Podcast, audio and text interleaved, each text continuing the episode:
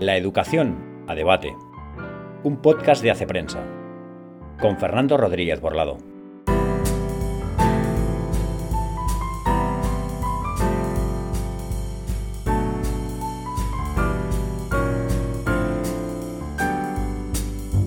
Muy buenos días y bienvenidos a este segundo episodio de la educación a debate.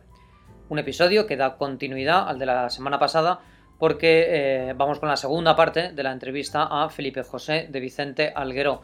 Una entrevista que eh, versa sobre su último libro, que se llama De la ley al aula, y en el que, en el que repasa la historia de la legislación educativa en España.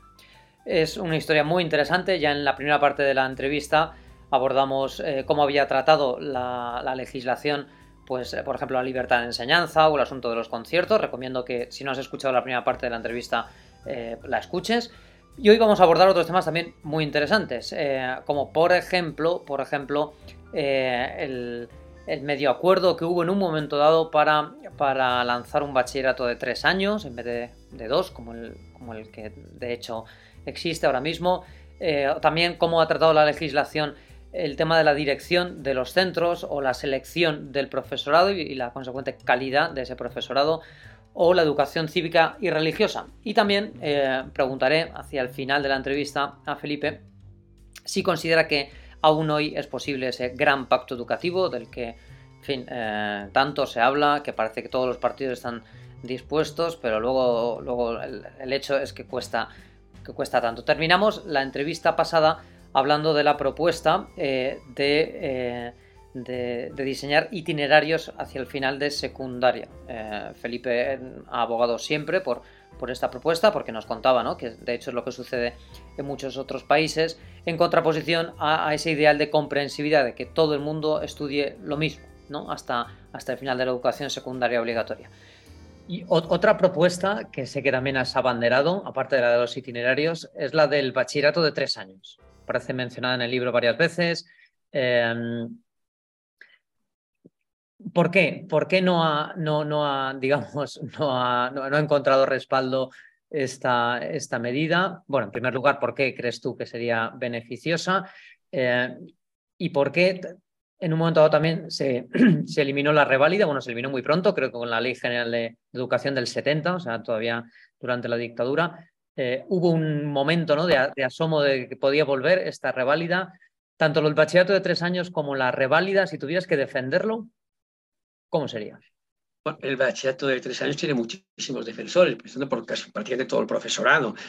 Eh, eh, a ver, en Europa me parece que son solo dos países, Reino Unido y Malta, parte de España, que tienen un bachillerato tan corto. Prácticamente en todos los demás lo tienen. Los países nórdicos, que tienen un sistema de escuela comprensiva también hasta los 16 años, eso lo equilibran con un bachillerato bastante exigente de tres años, por ejemplo. Eh, en España nos hemos quedado con el de dos años. El Partido Popular eh, lo introdujo el bachillerato de tres años en su programa electoral, en la primera legislatura de Mariano Rajoy, y en su discurso de investidura, en su discurso de investidura, prometió el bachillerato de tres años. Luego lo incumplió. ¿eh? Ahí está, ¿no? Bueno, mm, no se puede tener un bachillerato tan corto y con tantas asignaturas. E, el, anglosajón, el inglés, es un bachillerato de dos años, pero que los alumnos hacen muy pocas asignaturas, pero en profundidad.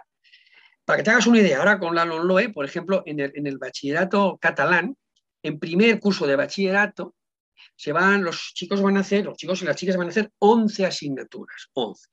Pero como hay dos franjas de asignaturas optativas trimestrales, al final, en un curso, habrán hecho 15 asignaturas. Eso es un auténtico disparate. Esto es un disparate, una barbaridad. Mm. Que así no saben nada. Es una especie de picoteo de cositas, ¿eh? una especie de cóctel, con lo cual van a salir, bueno, con, eh, más incultos de casi como han entrado. ¿eh? Bueno, estos son los pedagogos esos que, que hay en Cataluña, que es donde más ha influido ese, lobby pedagógico, donde más, aquí se aplicó la LOCSE con muchísima más radicalidad que en, otros, en otras zonas de España, ¿eh? y bueno, ya, veremos cómo, cómo, nos va, ¿no? Otro aspecto que ha ido cambiando mucho, ¿no? Con la legislación, con las distintas leyes educativas, es lo que tiene que ver con la dirección de los centros. Y aquí quizá eh, la figura o el, término estelar ¿no? Es el de consejo escolar. Eh, aparece con la LODE, con la ley socialista. Hubo, creo, una apelación al Tribunal Constitucional para que delimitara un poco eh, cuál era el papel del, consejo escolar. Y digamos, si la visión del Partido Socialista en este campo ha sido que el, que, el, Consejo Escolar asuma cada vez más funciones y que y que por tanto la participación en la dirección del centro por parte de padres, profesores, eh, sea mayor, digamos que la tendencia contraria ha sido eh, la tendencia hacia la profesionalización de la, de la función eh, directiva. ¿no? bien, ¿cuál es tu opinión en general al, al, respecto? ¿Cómo crees que hemos avanzado o hemos retrocedido en esto? Y también te voy a pedir una, una precisión en concreto y es que hablas eh, en un momento del libro eh, del poco éxito que han tenido los consejos escolares en cuanto a la participación de las familias en concreto. Ahora está muy de moda eh, hablar de la participación de las familias en la, dirección de los centros, pero tú comentas ¿no? que quizá el consejo escolar no sea el cauce más apropiado, ni siquiera las AMPAs, sino que las familias participan de otra forma en, el colegio. Quizá lo, que les interesa o su manera preferida de participar no es no es la del Consejo Escolar.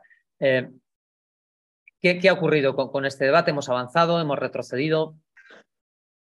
Bien, no, el tema de la edición escolar es muy interesante porque además yo lo viví bastante, bastante de cerca. A ver, cuando yo empecé como docente, eh, el director lo elegía al claustro en una especie de asamblea y bueno, había campañas electorales, gente se presentaba el director, había una campaña electoral, la del otro, había eh, bueno, búsqueda de votos, etcétera, tal. Normalmente se elegía director aquel que menos te iba a, complicar la vida, para entender, que menos te iba a exigir, ¿no? Bueno, pues ese sentido. España es una anomalía. Toda Europa, mm, todo, excepto Portugal, que también cambió, toda Europa tenía una dirección más o menos profesionalizada. En algunos casos muy profesionalizada. Por ejemplo, en Francia, donde los directores son un cuerpo, un cuerpo de funcionarios distinto, ¿no? Bien, Mm, y algunos con mucho poder, por ejemplo los ingleses, los directores ingleses tienen muchísimo poder, ¿no? Aquí se, era, era, digamos, a de cajón que había que buscar una fórmula para profesionalizar algo la dirección, no, no puede ser, el sistema no podía funcionar de esta manera. Entonces, el Partido Socialista eh, aprobó una ley que tuvo, bueno, casi olvidada, que es la LOPEG, la Ley Orgánica de Participación y Evaluación de los Centros, que introdujo una, una, una corrección. O sea, los, director lo elegía el claustro, pero para ser director se requería ya unos requisitos, no podía ser cualquiera, es decir, el último que ha llegado, director. ¿eh? Bien, entonces, unos requisitos. Por ahí ya empezamos a hacer una cierta, un cierto filtro, ¿no? Hasta que la ley, mm, la ley de Piedad del Castillo, la LOCE, eh, introdujo ya una cierta profesionalización. En el sentido de que a partir de ese momento, primero, para ser director se requería unos requisitos y, eh, su, ya no había elección, ya no se elegía director, sino que se seleccionaba el director. La selección la hacía una comisión formada por representantes de la administración y, del propio centro, y mm, mm, la selección se hacía mediante eh, méritos, mediante los, pues, el candidato presentaba sus méritos y un proyecto de dirección que se, que se, evaluaba. Eso eh, también se introdujo una formación específica para la dirección. Bien, eso no lo modificó. Luego la LOE mantuvo y se ha ido manteniendo, se ha ido manteniendo. De tal manera que en estos momentos en España hay un modelo de dirección que, ser, que tiene que ser que es profesionalizada. Pero lo que quiero aclarar es que dirección profesional no quiere decir dirección autoritaria que a veces está pasando, porque a veces hay eh, directores que se piensan, pues son pequeños dictadores en el centro, que hacen lo que les da la gana, eh, que utilizan su poder precisamente para presionar a algunos profesores. Eh, eso está pasando, ¿no? Entonces, y eso no es una dirección profesional. O sea, el, verdadero director profesional, lo, que tiene, lo primero que tiene que hacer como jefe de personal es eh, precisamente mm, mm, ganarse al profesorado. El profesorado, como ha dicho la, eh, algunos estudios internacionales, como por ejemplo la McKinsey, la consultora McKinsey, el profesor tiene que estar a gusto en el centro. Esto es, cuanto más implicado y más a gusto está en el centro, mejor. Y el director tiene que procurar crear ese ambiente dentro del centro donde el profesor esté, esté, esté, esté a gusto. ¿no? A gusto no quiere decir que, que pueda hacer lo que le dé la gana y que yo soy manga ancha. No, quiere decir que el profesor tiene que, hay que, hay que, tiene que procurar que el profesor imparta las materias para las cuales está especializado, que hay que hablar con él, que hay que mm, eh, buscar que, eh, ayudarle en los problemas que tiene, no recurrir a la sanción, no recurrir eh, a la coacción indirecta que se puede producir. Hay una dirección profesionalizada en España, pero falta mucho para que los directores sean verdaderamente profesionales del, todo. Y, eliminar, hay que suprimir, hay que quitar el autoritarismo en favor de una auténtica profesionalización. Los consejos escolares eh, bien, han ido variando un poco, digamos, sus, competencias, según la ley de unos o las leyes de otros. ¿no? Pero el, esto, la Constitución dice que los consejos escolares eh, es un cauce para participación en la gestión del centro, gestión también. O sea que el, consejo escolar tiene que tener capacidad de gestión, de gestionar. Ahora, ¿dónde están los límites? Aquí ha habido, eh, ha habido que ir al Tribunal Constitucional, sobre todo en los centros concertados, porque claro, eh, digamos que la participación en la gestión puede chocar con la con la libertad de dirección del centro. ¿no? Entonces el Consejo Escolar tiene que buscar unas, digamos, un equilibrio que algunas sentencias del Tribunal Constitucional han ido, han ido, han ido perfilando, pero yo creo que en general funcionan bien. Lo que pasa es que en las elecciones a consejos escolares los padres no van. los padres y las madres no, no, participan. La participación es prácticamente bajísima, bajísima. ¿no? o sea, ahí no, no, ahí, no, ha habido, no ha habido éxito. ¿no? Los padres sí que participan en el centro, pues claro que van a ver al tutor de sus hijos, claro que van a reuniones de... Es por supuesto que van. Ahora, a votar, entonces pasa porque no saben quién se presenta, quién es el, que el candidato que se presenta. No lo conocen, no saben muy bien, ¿no? Bueno, eso es una, ahí, ahí tenemos una asignatura pendiente. Otro, otro asunto que sale en el libro, quizá no, no se profundiza tanto como en otros, eh, pero se, toca es, la selección del profesorado. Y en concreto, aquí en España, históricamente, ha habido un problema con eh, la cantidad de interinos, un problema que los distintos gobiernos han, enfocado de maneras diferentes.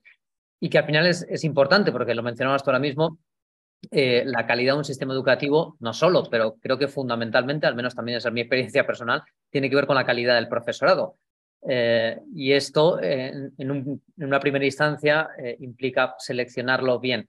Cuentas en el libro que no siempre eh, este ha sido el criterio, la de la calidad, digamos, del profesorado a la hora de la selección, sino que a veces, también por circunstancias sobrevenidas, pues ha habido que, en fin, que regularizar a muchos interinos y se ha bajado un poco quizá la exigencia.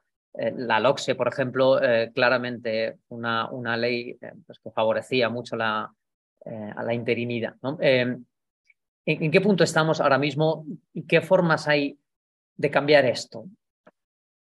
Bueno, esto es un tema todavía por resolver, es complejo, ¿no? Que es el de la formación del profesorado. Bueno, yo, mira, uno de los ejes de la, reforma portuguesa fue precisamente eh, poner el acento en que el profesor en la enseñanza secundaria tiene que ser especialista que tiene que dominar su materia. Yo creo que esta es una de las claves, ¿no? Y luego enseñarla bien. Pero primero dominarla. Tú no puedes enseñar aquello que no dominas. En ese sentido, bueno, pues hay que, mm, bueno, hay que hacer una buena selección en función de la...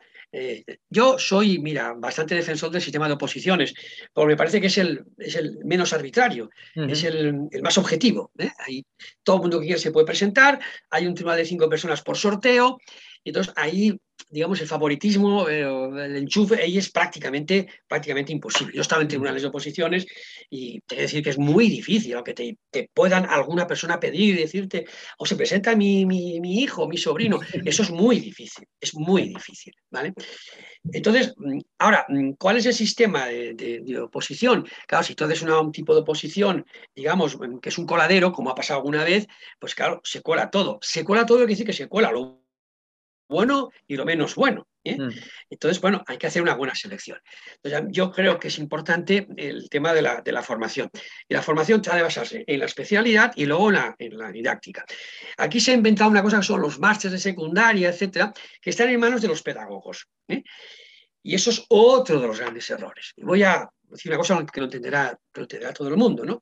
Es decir, puede enseñar cirugía un médico que no es cirujano.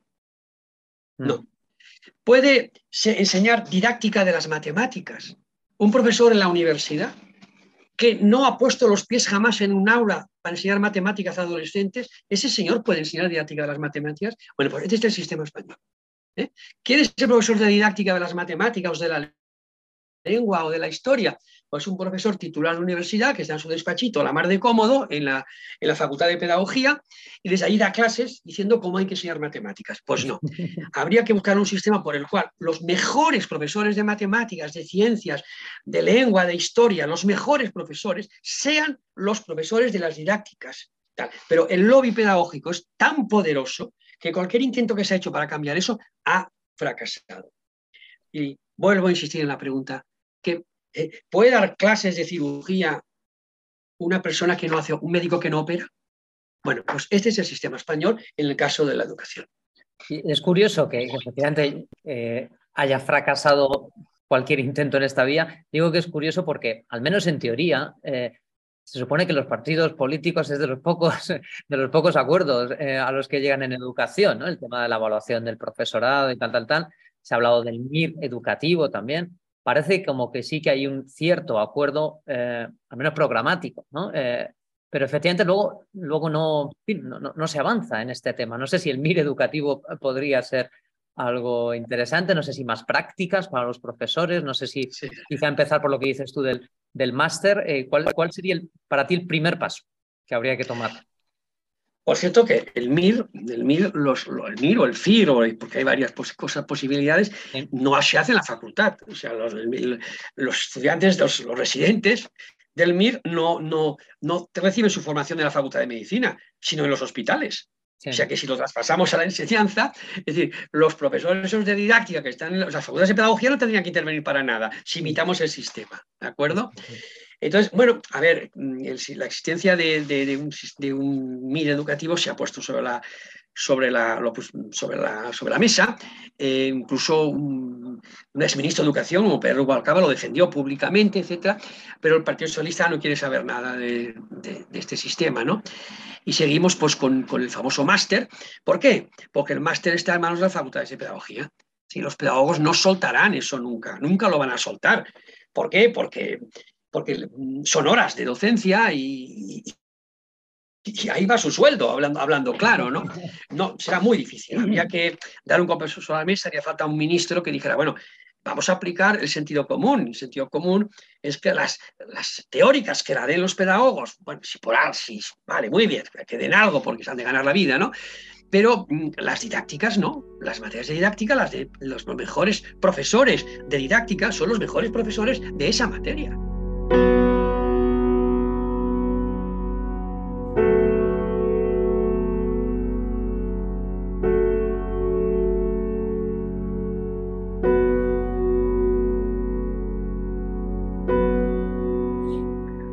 Interesante todo, todo, lo que está saliendo, eh, Felipe, pero por, por centrar una última, una, última cuestión que a mí no me dejaría, o sea, no, me gustaría que quedara en el tintero, y es eh, cómo ha ido también la, la, legislación educativa tratando el tema de la educación cívica eh, y la educación religiosa. Porque tú cuentas ¿no? que ya hubo un, digamos, bueno, la propia discusión del, del, artículo 27 de la Constitución, pero inmediatamente después se aprueban los acuerdos con, con la Santa Sede, eh, con un peso, eh, digamos, dubitativo eh, o, con, o, con, digamos, dos vertientes dentro del, del PSOE.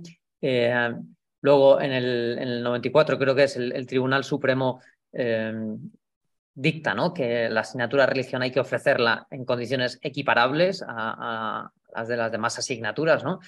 Y sin embargo, todavía hoy, en la última ley educativa, en la LOMLOE, sigue apareciendo eh, la educación religiosa, bueno, el desarrollo de la asignatura de religión fuera del cuerpo de la ley, en una, en una disposición adicional un poco allí de tapadillo. Eh, y por otro lado, y en paralelo, en cambio, el, el PSOE sí que ha, digamos, ha avanzado la causa de lo que en su momento llamó eh, con la LOE la educación para la ciudadanía y ahora en la, en la ley CELA la, ley está en valores. Eh,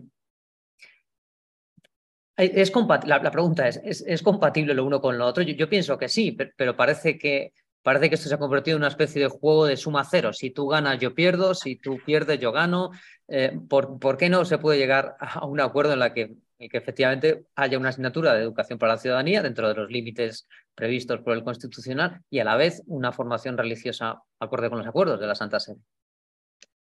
Bueno, la educación cívica forma parte de la educación, es decir, el sistema educativo de forma ciudadanos, por supuesto, ¿no? Eh, transmitir conocimientos para crear unos ciudadanos cultos. Bien, eh, ahora, la educación de la ciudadanía, que es un acuerdo que estaba, bueno, de, la Unión Europea, eh, eso luego la Unión Europea no estableció el cómo. Se podía hacer mediante una asignatura específica o mediante una transversal, de forma transversal. Vamos. Yo creo que es mejor la fórmula transversal, es decir, que debe ser, debe empapar muchas. La educación cívica debe estar en los, vamos, en los currículums, pero de forma transversal. Eh, entre otras razones, porque aumentar el número de asignaturas no es bueno, ¿eh? no es bueno. Cuantos menos asignaturas, mejor, ¿no? Entonces creamos una asignatura más que es de educación cívica, que se convierte además en una María, que no suspende nadie, que el profesor le toca dar esto, mm, a ver, se encuentra con unos alumnos desmotivados, que no les interesa mucho todo esto. Mucho más lógico introducir eso dentro de otras materias. Eso sí sería más lógico, ¿no? Respecto a la esencia de la religión, bueno, mm, todos los países europeos tienen enseñanza religiosa en su sistema educativo, todos, con la excepción de Francia, y en el caso de Francia, excepto Alsacia y Lorena, ¿vale? O sea que prácticamente en toda, en toda Europa hay una oferta, ¿no? Porque forma parte de los tratados internacionales firmados por España, es decir, que la, capacidad o la, posibilidad de los padres de elegir la educación religiosa en sus hijos, aunque esté en la Constitución, también está en los tratados internacionales, que por cierto, eh, a España le obligan, porque la propia Constitución así lo dice, que obliga a los tratados internacionales. La otra forma es cómo lo metes, ¿no? Si lo metes dentro, claro, tampoco se ha especificado, dentro, digamos, del plan de estudios, dentro del horario escolar, o bien fuera. Ahí, ahí es donde, claro, algunos querrían que quedara fuera, etcétera. Y normalmente en Europa suele estar dentro del, suele estar dentro, y mm, las, alternativas de región son también muy variadas en estos países, ¿no? Pero en general, eso es un tema superado, no, no es debatible. En ningún país de Europa hoy en día hay un debate sobre si puede haber o no puede haber religión, no hay ninguno, menos todavía eh, España, donde todavía estamos muy atrasados en eso, ¿no? estamos mm. debatiendo cosas del, del, siglo XIX, ¿no? Y bueno, a ver, que, que, que el hecho de que los mm, haya posibilidades de jugar religión, eso no convierte a la escuela en confesional, eso no la mm. convierte en confesional, eso sigue siendo laica. Lo que convierte a la escuela en confesional es cuando hay un currículum como el currículum de la LOE que está lleno de adoctrinamiento, lleno de, indicaciones a los profesores para mm, darles instrucciones. Mira, el último currículum em, eh, que se, anterior a toda esa reforma, que es el currículum de la, de la ley del 70, la ley de educación del 70, el currículum se aplicó hasta el año 2000. Ese currículum en el Boletín Oficial del Estado ocupaba 14 páginas. 14 páginas. E, el currículum eh, del bachillerato, solo del bachillerato en Cataluña, eh, porque los dos no los he visto, ocupa 400 páginas. Entonces, bueno, pues claro, currículum 400 páginas, todo dando órdenes, instrucciones, consejos, metodologías al profesorado. Mm, a ver, eh, hay una cosa que se llama libertad de cátedra y libertad de expresión. Claro, cuanto más mm, y más precisas el currículum, menos libertad tiene el profesor, menos libertad. Y la libertad de cátedra y la libertad de expresión son derechos fundamentales que, que la, que la Constitución reconoce también a los profesores. En el caso de la libertad de cátedra sí que es verdad que hay una sentencia que en el caso de los menores de edad la, le pone unos límites. Es decir, que lo que no puedes es utilizarla, por ejemplo, para ir contra las convicciones de tus alumnos. Mm. Pero por supuesto que el profesor tiene reconocidas esas libertades, ¿no? Pero si hay esa intromisión tan, eh, tan farragosa en, el, en, el, en la docencia, la libertad sufre, la libertad padece y como ya eh, sabes tú, al principio, yo soy un liberal, eh, un estudioso del liberalismo, todo lo que sea defender la libertad, libertad del profesor. La libertad del profesor es, libertad de los centros, libertad del profesor. Es una buena guía en general, efectivamente, por ponerse del lado de la libertad. Eh, decías ahora mismo que parece que, hay debates que en otros países están superados y que aquí en España, en la discusión educativa me refiero, como, como que encallamos. Eh, yo justo quería acabar esta entrevista, Felipe, eh, preguntándote por si, por si tú consideras, con tu experiencia bastante amplia, que es posible que volvamos, digamos, a un, a un, principio de acuerdo, un acuerdo de mínimos, que, está mal llamarlo de mínimos, porque ojalá no fuera solo de mínimos, pero eh, es posible un acuerdo en España, el famoso Gran Pacto Educativo. Hay, un capítulo en, en, el libro donde hablas de que entre la LOCE del PP y la LOE del PSOE había más convergencias de las que se quisieron admitir por ambos bandos y que fue una oportunidad eh, de pacto perdida. ¿Podemos volver a recuperar esa oportunidad de pacto? Pues es posible. Se ha habido dos momentos en la historia esta reciente en que ha sido posible un pacto. ¿no? Esto que tocabas mencionar, y luego con Gabilondo, que hubo también una posibilidad de, pacto. ¿no? Pero claro, ahí el tema de la educación, los partidos políticos lo han ideologizado mucho, eh, lo han convertido en, en una, cuestión a veces muy eh, de confrontación y así no vamos, a, no vamos a ninguna parte. Pero yo tengo una cierta confianza en el sentido de como la degradación del sistema va a ser de tal magnitud, como veremos en los próximos resultados PISA, yo cada vez me estoy, estoy observando que hay mucha gente de la izquierda ilustrada y por supuesto la derecha ilustrada que coincide. Coinciden en que eso hay que cambiarlo, de que el sistema ha de ha de propiciar la transmisión de conocimientos, que el profesor tiene que ser un transmisor de conocimientos, que la educación está para transmitir conocimientos. Yo tengo confianza que ahí sí que puede haber una presión desde la propia sociedad y desde un lado y desde otro, dejando, dejando de momento, si quieren, de momento, dejar otras cuestiones, otras cuestiones que nos dividen, ir a lo fundamental y es a salvar el sistema educativo para convertirlo en un sistema de, de verdadera calidad, donde el derecho a la educación el derecho a la educación sea el derecho a el conocimiento y no el derecho a estar escolarizado, que es lo que ha pasado. Confundimos derecho a la educación con derecho a la escolarización. No, no, no. Y cada vez hay más personas de la derecha ilustrada, de la izquierda ilustrada, que lo tienen bien claro. Derecho a la educación ¿eh? es el derecho al conocimiento. Y el conocimiento lo exige, exige, exige. O sea, el conocimiento no se consigue estando solamente sentado. ¿eh? Por eso es la cultura del esfuerzo. ¿eh? Hay que esforzarse, hay que fomentar el esfuerzo, tal. Y eso mucha gente de, diversos aspectos ideológicos así lo ve. Y yo creo que quizás por ahí pueda haber en el futuro una sorpresa.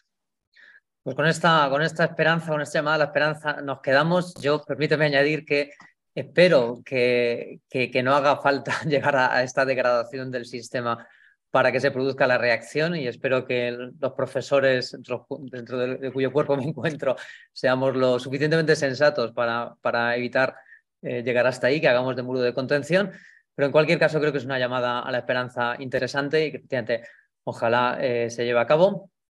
Y me queda simplemente, Felipe, agradecerte una vez más eh, tu disponibilidad tu sabiduría condensada en este libro que de verdad recomiendo, de la ley al aula, muy interesante. Creo que a cualquier persona que a la que de verdad le interese el debate educativo y no simplemente gritar y lanzar eslóganes debería leer este libro porque es muy ilustrativo y, ayuda también a ver que efectivamente a veces hemos estado eh, más cerca eh, de encontrar posiciones comunes de lo que pudiera parecer. Así que Felipe, muchas gracias por estar con nosotros. Ha sido un honor tenerte como primer invitado de esta segunda temporada de la Educación a Debate. Muchas gracias. Muchas gracias a Cepresa por invitarme también. Pues con esto concluimos y queridos oyentes, os emplazo para el, próximo, el próximo episodio, la educación a debate, donde tendremos más expertos, más temas. Por cierto, eh, como he hecho siempre, os invito también a que a través de redes sociales o a través de eh, los cauces previstos de Spotify, etcétera, etcétera, podéis enviarme también sugerencias de, de temas porque serán muy apreciadas. Así que me despido de vosotros. Un placer. Esto ha sido La Educación a Debate.